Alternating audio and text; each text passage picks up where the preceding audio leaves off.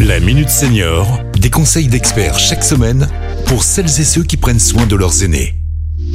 Pierre-Marie Chapon. Bonjour, bonjour à tous. Aujourd'hui, je reçois Kevin Falipon, vice-président de l'Union régionale des professionnels de santé pharmaciens.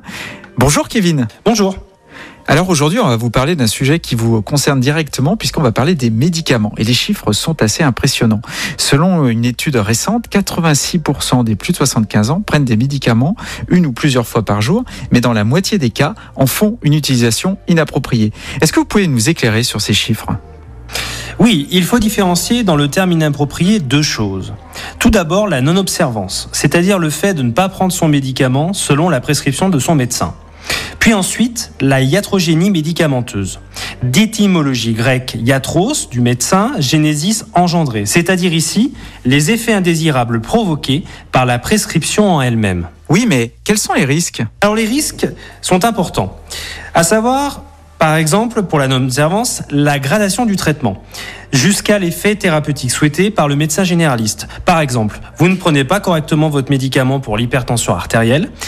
Du coup, le médecin pense que votre traitement ne fonctionne pas et il va augmenter petit à petit le dosage jusqu'à obtenir le résultat souhaité. Ensuite, les effets indésirables, avec des désagréments quotidiens. Exemple, la bouche sèche, des rétentions urinaires, etc. Enfin, et parfois des consultations, voire dans des cas des plus graves, des hospitalisations. Alors je pense que la plupart de nos auditeurs doivent avoir euh, chez eux une armoire à pharmacie qui doit être pleine de médicaments. Est-ce que vous avez des conseils à nous donner justement pour euh, bien la gérer? Oui, euh, le conseil numéro un, ce serait de dire pas d'armoire à pharmacie pleine à craquer. Vous n'allez pas faire concurrence à votre pharmacien d'officine, donc le plus important, ça va être de trier, puis de ramener à son pharmacien gratuitement ces médicaments périmés ou dont on aurait pu l'utilité. Le second conseil, c'est pas de prise de médicaments sans un avis médical. Par exemple, il vous reste des antibiotiques, vous avez un rhume, vous ne prenez pas de votre propre initiative un traitement antibiotique. Enfin, c'est l'organisation et des réflexes simples, avec par exemple des piluliers ou des boîtes de rangement euh, pour, pour ne pas mélanger vos différentes boîtes de médicaments, vos différents traitements.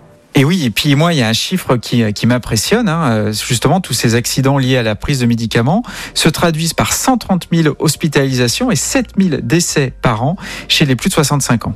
Eh bien, merci beaucoup, euh, Kevin, pour tous ces précieux euh, conseils. Quant à moi, je vous donne rendez-vous eh bien, très prochainement pour un nouveau numéro de la Minute Senior. Cet épisode a été rendu possible grâce à la CARSA Tronalp, Caisse d'assurance retraite et de la santé au travail, expert du bien vieillir.